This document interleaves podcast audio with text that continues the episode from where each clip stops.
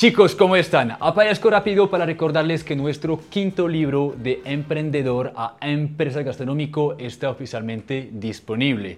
Lo hemos escrito de la mano de Rui Pereira, nuestro gran amigo, que les va a enseñar cómo tomar control sobre su restaurante y convertirlo en un negocio sano, rentable y sostenible. Si les interesa, les recuerdo que el libro está disponible en todo el mundo en formato físico o digital. Les dejo por acá en la descripción toda la información y sin decir más, les dejo con el episodio. Disfruten. Mis queridos amigos, bienvenidos al podcast de marketing para restaurantes. Mi nombre es Vincent y como cada semana regreso a ustedes con un nuevo episodio para seguir profundizando nuestro conocimiento del marketing y del emprendimiento gastronómico. Chicos, seguimos con los best of del 2023 para esta vez tocar un tema muy importante que es el manejo de su equipo de trabajo. Sí, sabemos que durante este año 2023 uno de los retos que más hemos querido desarrollar es precisamente cómo conformar a un equipo de trabajo que sea doliente, eficiente, fiel, obviamente, y que quiera crecer con la empresa. Y nos dimos cuenta que muchas veces eso inicia con cambiar su mentalidad y sobre todo ordenar su empresa, que va conectado con los cinco consejos que ustedes van a descubrir a través de este Best of. Eso chicos, les recuerdo, es uno de los objetivos del nuevo año que viene. Ustedes no pueden crecer solos, tienen que empezar a crear equipo y sobre todo escoger correctamente esas personas que les van a acompañar durante el año para lograr sus metas. ¿Listo? Así que como les mencioné en el episodio anterior, la idea es que aprovechen de esas intervenciones para interiorizarlas, para recopilar lo que tienen que mejorar el próximo año, porque el nuevo año no empieza el primero de enero una vez más, empieza ya mismo. Lo tienen que preparar, tienen que empezar a reunir los recursos, la información, las personas correctas para lograr sus metas. Muy bien, Dicho eso, chicos, eh, como les mencioné también la semana pasada, tenemos ya muy pronto, el 29 de noviembre, una masterclass para preparar su restaurante para el 2024. Se llama Gestión de Restaurantes para Tiempos Difíciles y la va a dar nuestro gran amigo y coescritor Rui Pereira de nuestro libro de emprendedor a empresario gastronómico para que ustedes nos puedan acompañar. Les dejo toda la info en la descripción para que puedan eh, escribirnos directamente al WhatsApp para compartir esta información y espero que nos puedan acompañar. Muy bien, les dejo el best of, espero que les guste mucho y nos vemos la próxima semana para un nuevo episodio del podcast de marketing para restaurantes. Un abrazo. Para empezar, quisimos escoger la intervención de nuestro amigo Gabriel Gómez del episodio 106. Ustedes lo conocen como Gabo Cocina, es un gran amigo de marketing para restaurantes que nos volvió a visitar este año 2023 para hablar sobre toda su transformación de empresario y cómo logró convertir en su barrio en un destino gastronómico. Y uno de los temas que más desarrollamos con Gabo en esa entrevista fue el manejo del equipo de trabajo y su transformación también de emprendedor a empresario gastronómico. Y uno de los temas que Gabo mencionó fue la importancia de soltar. Es decir, aparte de acompañar su equipo de trabajo, de, capacitarlo, ustedes también deberían aprender a aceptar que siempre habrán errores y que precisamente esos inconvenientes van a ser la oportunidad de retroalimentar, de comunicar y de superar los retos juntos. Así que les dejo la intervención de Gabo. Lo primero que uno siente cuando empieza a construir equipos es miedo, y más cuando vos has construido todo en teoría es que solo, ¿cierto? En ese caso a mí me, a mí me daba pánico soltar las cocinas de las pizzerías. Yo decía como, listo, burro fue mi primer emprendimiento, el que inicié con mi mamá, y soltar la cocina era empezar a aceptar que la iban a cagar. Pero me tocó aceptarlo, porque es que Emiliano venía creciendo y me decía, no todo es trabajo, cuando hay tiempo para mí? Entonces estaba entre la espada y la pared. ¿Y qué dije? ¿Qué dije ese día? Como, primero mi hijo, y pues la marca tendrá que aprender a soportar la ausencia del, del, que formó y creó todo el concepto de burro. Y hoy van, parce, pues vamos para ocho años. Sí o qué, obviamente hay altibajos, hay cagadas, pero estoy ahí presente para estar solventando, digamos, como esas necesidades que tienen los cocineros. ¿Sí o qué? ¿De qué se han encargado? De mantener esa línea que muchas veces sube, vuelve y baja y se equilibra y, cae para volver a subir. Es, es como la etapa corriente de la vida, pues como una acera que va en línea recta, baja, línea recta, sube, línea recta, baja. Eso pasa en los restaurantes. Entonces, seis meses de muy buena calidad, 15 días que bajamos la guardia y la cagamos, 15 días para volvernos a recuperar y ganar confianza y volver a construir nuevamente esa confianza en el equipo y esa credibilidad de que sí lo hacemos bien. Y otra vez volvemos a estar estables un tiempo, pero vuelve y pasa, cae o sube. O nos, estamos muy pro y estamos sacando cosas muy tesas, o realmente vamos al nivel y nos confiamos, nos relajamos en el confort de la vida y volvemos a bajar para volver a reaccionar y decir, bueno, ¿qué hay para hacer? Así funcionan, yo creo que todas las marcas y nos pasa a todos, ¿sí o qué? Entonces, con los cocineros nos pasa eso, con los administradores y el personal es lo mismo, o sea, es todo el tiempo, es, un, es una montaña rusa de emociones, pero que hay que aprenderla a controlar. Yo me he vuelto más cabeza fría, antes era súper explosivo, estallaba con cualquier cosita, ahora es como, listo, la cagamos, vamos a hacer la postventa y a reaccionar para que todo funcione, porque la razón de ser al final del cuento son los clientes. Entonces, hicimos un daño, vamos a tratar de, de, repararlo. Obviamente le toca salir a la cabeza visible que soy yo, tocar la puerta y decir, perdón, nos equivocamos, en nombre del equipo ofrecemos esta excusa y sigamos avanzando, ¿cierto? Y eso es lo que toca, capacitación, recapacitación, volver a capacitar, capacitar, capacitar, capacitar, capacitar todo el tiempo, ayudar, porque no todo tiene que ser capacitación, también es un golpecito en el brazo y decir, lo estamos haciendo bien, o vamos a cuidar un poquito más para que todo avance y funcione de la mejor manera. Y eso ha sido convertirse, digamos, en, en ese empresario que ya no está metido en la cocina, sino estoy a un lado y con los equipos todo el tiempo es eso, acompañar. Muy bien, pasamos ahora a la segunda intervención, que es la de nuestra amiga Luisa Ángel, directora de marketing del Grupo Cimente, que entrevistamos en el episodio 115. En su intervención, eh, Luisa explicó cómo transformar un mesero en asesor de venta y antes de eso, durante los primeros minutos de la entrevista que van a ver en un segundito, eh, Luisa eh, elaboró sobre la importancia de redefinir quiénes son nuestros colaboradores, porque en la industria tenemos tendencia a verlos como subordinados en lugar de verlos como aliados. Y tan solo hacer ese cambio de mentalidad les va a enseñar o les va a motivar a invertir en ellos y realmente empoderarlos, que termina siendo luego toda la conversación que estaremos eh, teniendo con Luis en el, en el podcast en, en su integralidad.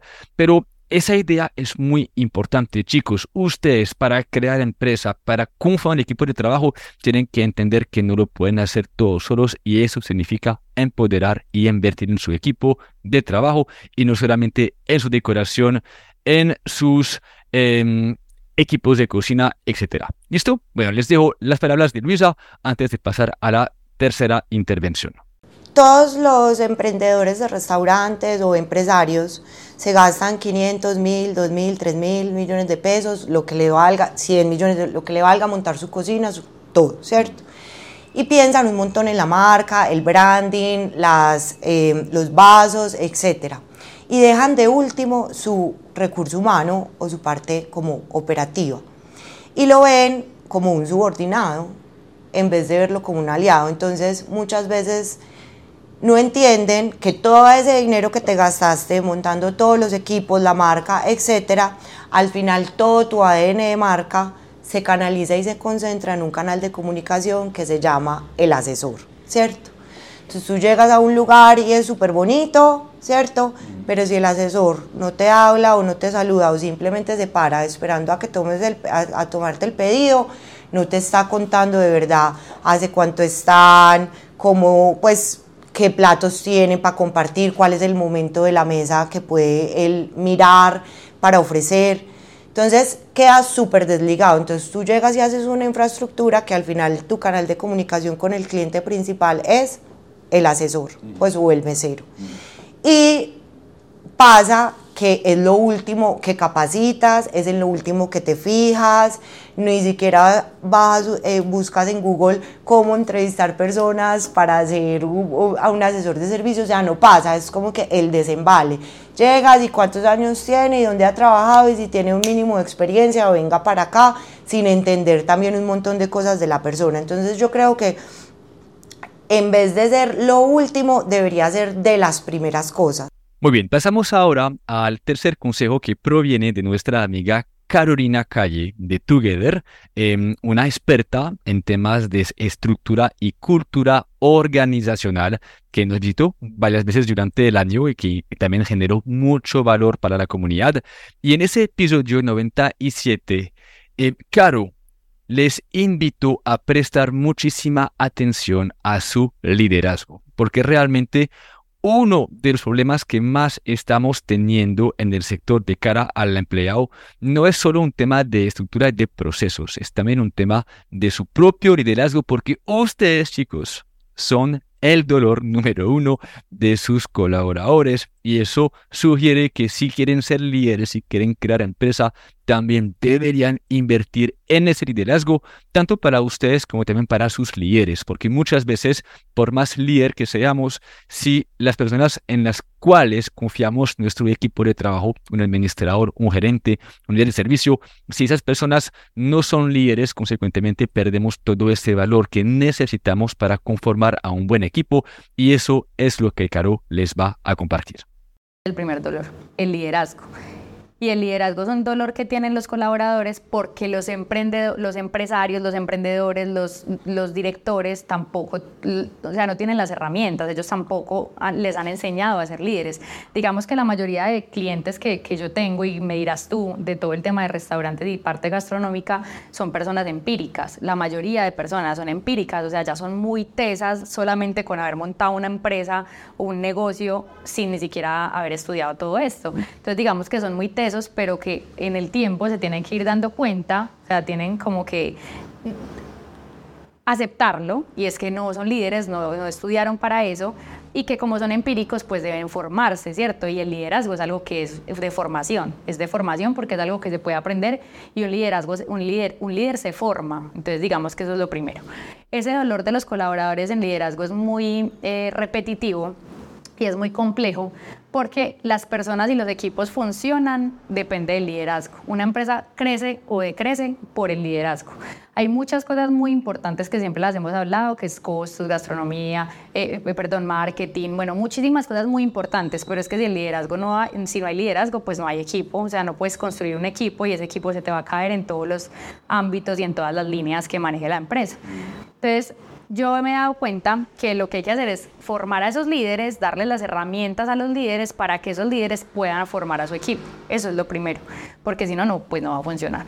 Y ese liderazgo, pensando en un modelo que tiene de punto el dueño, que puede ser gerente, un administrador, un jefe de servicio, un jefe de cocina, creo que cabe subrayar que ese liderazgo no solo aplica para el dueño, sino también a, a los otros líderes de la misma empresa que también se deben creer el cuento y, y, empoderarse de, de, ese, de este cargo. De hecho, eso es más importante, porque a veces los dueños sí son líderes, pero resulta que esos líderes tienen que delegar.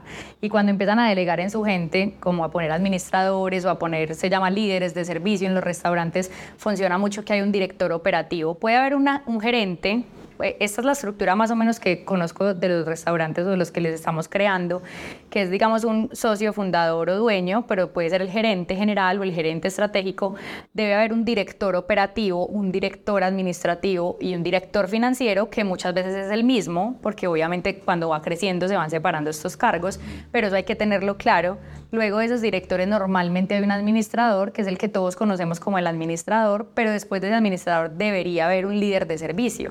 Entonces, ¿qué pasa en esto? Y se los digo a todos los que nos están escuchando. No estamos diciendo que tengan que tener siete cargos y empezar un negocio pequeñito con un montón de directores, pero sí hay que tener claro cuál cargo o cuáles dos o tres cargos está haciendo esa persona y empoderar a esa persona para que sí lo esté logrando. Porque entonces si el dueño es una persona que es líder, que yo tengo amigos que son dueños de restaurantes, ha sido, han sido gente muy grande liderando, por ejemplo, redes de mercadeo y con esas, eh, ese dinero montaron los restaurantes, entonces digamos que se supone que sí son líderes. Pero a la hora de empezar a crear un equipo en la vida real, no en una red de mercadeo que es algo pues como más digital y así, sino en una cosa física, no es el mismo liderazgo que se necesita en esta red que en un negocio real. Entonces empiezan a soltar y a delegar, pero estas personas de abajo, que son el administrador, el director, el líder, no tienen liderazgo. Entonces tampoco hacemos nada porque ya el mesero o la persona de la caja no va a llegar hasta el dueño sino que llegas al administrador o al director y tampoco hay liderazgo. Entonces es exactamente igual, debe haber liderazgo en todas las personas que tengan un manejo de equipo. De hecho, debería haber liderazgo en todas las personas, porque es que si tú tienes un trabajo en equipo donde todos son líderes, pues obviamente va a ser mucho más fácil trabajar. Donde hay, si, si hay personas que no son líderes y todo el mundo es como haciendo lo que le digan, tampoco funciona. Muy bien, pasamos ahora a la cuarta intervención, esta vez la de nuestro amigo William Vargas del restaurante Mondongos. En este episodio número 84, William elaboró sobre cómo crear un equipo de trabajo doliente, eficiente, pero también que ama la marca. Y este gran empresario que admiramos mucho elaboró también sobre cómo eh, la naturaleza laboral del sector se está transformando, porque hoy obviamente eh, quienes piden trabajo en ocasiones son las nuevas generaciones que tienen obviamente también nuevas expectativas y ustedes antes de desarrollar soluciones para su negocio deberían primero escucharlos y eso es el gran mensaje que William tiene a través de esa intervención, porque en lugar de ser un empleo para toda la vida, lo que William recomienda es ser el mejor escampaero para los trabajadores jóvenes. Así que les dejo sus palabras y espero que aprendan mucho. Y ahora estamos en una situación que tengo que empezar a analizar, en eso estoy con los millennials y los nuevos jóvenes que tienen una mentalidad muy diferente por todo lo que viven hoy en día en la actualidad en la sociedad. Como trabajadores, ¿cierto? Como, como complejos, como trabajadores. Entonces hay que empezar a entenderlos, a escuchar, porque son jóvenes que no quieren ser estables, no tienen alto sentido de pertenencia, hoy están y mañana no. Les entra por un oído una cosa y les sale por el otro. Están inmersos en otro mundo, la tecnología los absorbió y entonces eso es una de las dificultades que hoy tienen las empresas y los empresarios. Cómo se captura a esta gente, cómo convivimos con ellos. entonces yo parto de un principio. Yo soy un hombre de este típico de años, y si voy a, interactuar con un joven de 20 años o de 25 años, ¿quién tiene más experiencia de vida? ¿Ese joven de 25 o yo? Entonces yo tengo que escucharlo y ponerme en los zapatos de él. Él no se puede poner en los zapatos míos porque es que a él le ha faltado 50 años para vivir. Yo ya los viví. En cambio, la mayoría de las personas piensan, no, el muchacho no sirve. Es que, no, un momentico, escúchelo y empiece usted a diseñar una estrategia para que si no los puede retener 10, 15, 20, 40 años, reténgalos un año, dos años, porque la cosa va a ser más cambiante. ¿cierto?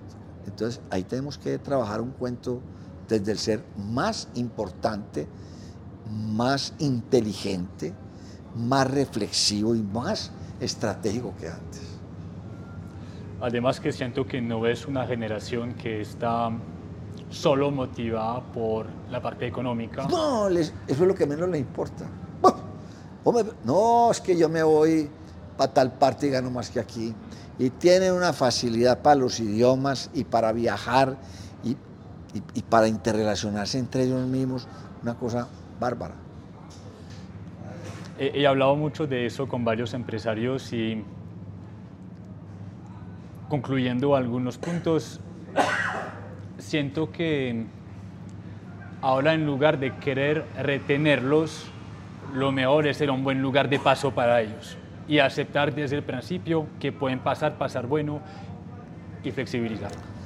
Antes uno le decía a las personas, bueno, aquí usted tiene su futuro, usted aquí se puede jubilar. Y las personas quedaban felices. Ay, el contrato de trabajo aquí a término definido, definido o, indefinido, indefinido, que es lo que quiera. Aquí no echamos a nadie, usted solo se va. Bueno, hoy en día hay que decirle a los jóvenes, venga, este es un, un escalón más en su vida, usted está de paso, aquí no lo vamos a retener. Eso sí, haga las cosas bien, porque si usted empieza a hacer las cosas bien, para donde vaya y haga las cosas bien. Usted es un hombre que no necesita 40 o 50 o 60 años para jubilarse, porque los jóvenes de hoy quieren jubilarse a los 30 o 35 años. Y jubilarse es conseguir unos recursos en donde no tengan que trabajar más y dedicarse a vivir bueno. Por ejemplo, Leo está en eso. Ah. Que le suena bien. Después de escuchar la intervención de William, pasamos ahora al último consejo que proviene de nuestra amiga Valentina Reyes eh, de Valentina Bakery, que invitamos en el episodio número 117 con su líder de comunicación Alegría para hablar sobre el tema de clima laboral y el equipo de trabajo. Y uno de los temas que van a descubrir hoy a través de su intervención es que Valentina les recuerda que esas inversiones, chicos, son de paciencia y de constancia. Tienen que ser muy pacientes porque no es una ciencia inmediata. Sus colaboradores no se van a emocionar de un día para el otro, ni tampoco fidelizar de un día para el otro. Y muchos emprendedores creen que con tan solo una experiencia, un encuentro, una capacitación, vamos a cambiarlo todo. Al contrario, al contrario, ustedes tienen que presupuestar esas inversiones y consecuentemente tener un ritmo sostenible que pueden llevar en el tiempo. Y eso es lo que van a aprender gracias a los consejos de Valentina. Es un tema que, o sea, que uno listo, invierte, pero lo tiene que invertir como incondicionalmente. Porque, porque hay personas que no están preparadas para eso, que mm. tampoco lo reciben. Entonces de pronto equipos de trabajo que no están preparados para, para recibir esa información o esos espacios que te consientan, porque también es como que, ah, ¿esto qué es? Pues nunca lo he vivido y también puede generar como que se alejen, ¿cierto? Entonces puede generar que ante la gente se vaya por esas cosas, pero vos tenés que estar preparado a eso. Pues como que hay personas que no, que no vibran con eso, entonces se van a ir, se van a ir y van a llegar las personas que sí valoran eso, porque es una inversión que vos no puedes hacer esperando como que de un día para otro ya somos pues la empresa estrella, el equipo estrella, no, eso es mucho trabajo detrás y, yo creo que muchas personas tratan de hacerlo y se desaniman muy rápido porque no sé, renuncian las personas, no lo valoran, se van y dicen, ay no, ¿para qué va a gastar plata pues en estas personas que no lo valoran? Y yo creo que ahí desde pues como desde esa eh, cabeza, pues o la persona que esté liderando ese proceso, hay que aceptar eso, que eso va a pasar. Pues o sea, eso va a pasar, igual es una inversión que pues que se va a notar en mucho tiempo o de a poquiticos, de a poquiticos se va a ir notando, pero no puedes esperar como que de un día para otro ya todo esté perfecto porque le pusimos, no sé, capacitaciones eh, de salud mental y ya, entonces ya todos están súper cuerdos y van a funcionar perfecto. No, eso es un proceso que yo creo que pasa mucho, como que la gente lo trata de hacer y desisten de una. Entonces, que, que sea muy claro un equipo feliz no se soluciona con una sola capacitación. De, de hecho, lo, lo, llevas al tema de los negocios. Un negocio no va a ser exitoso con una sola estrategia. Eso, es literal eso. Así. Es literal eso. Pero sí me conecto mucho con eso porque uno muchas veces dice, ay, no, voy a tirar la toalla, pues no la voy a luchar más a esta gente porque pues, qué rabia. Sí, pues o sea, como que uno sí tiene ese sentimiento, como somos humanos, o sea, sí, pero como líder principal tenés que tener en cuenta que pues no todo el mundo piensa igual y tienes que aceptarlo tan y disfrutar y más bien cuidar a esas personas que sí lo están valorando, esas personas que sí ven ese cambio, que sí valoran esos espacios, porque como decía Ale, es una inversión muy grande que hacemos no solo en entrenamiento, sino que nos vamos creando espacios super X. Pues o sea, como súper locos, porque yo soy así, yo soy como eh, en administrativa me dicen, está pasando esto, estás fallando, no sé qué, y yo bueno, ¿cómo le damos? Entonces pues cómo lo hacemos de una forma bacana, pues como que no sea como simplemente una regla y ya, porque eso yo siento que, pues yo no funciono así, entonces como que trato como de llevarlo a eso. Y, y, nos hemos creado muchos espacios así muy bacanos que entran mejor en el cerebro. Muy bien chicos, llegó la hora de despedirnos. Espero sinceramente que los cinco consejos de hoy les fueron muy útiles para que lo puedan interiorizar. Les recuerdo que eso es materia prima para que puedan preparar su nuevo año y les invito también a comunicarse con nosotros para acompañarnos el próximo 29 de noviembre eh, para nuestra masterclass para preparar su año de la mejor manera junto a nuestro amigo Rui Pereira. Chicos, Gracias por su confianza y nos vemos la próxima semana para un nuevo episodio del podcast de marketing para restaurantes. Un abrazo.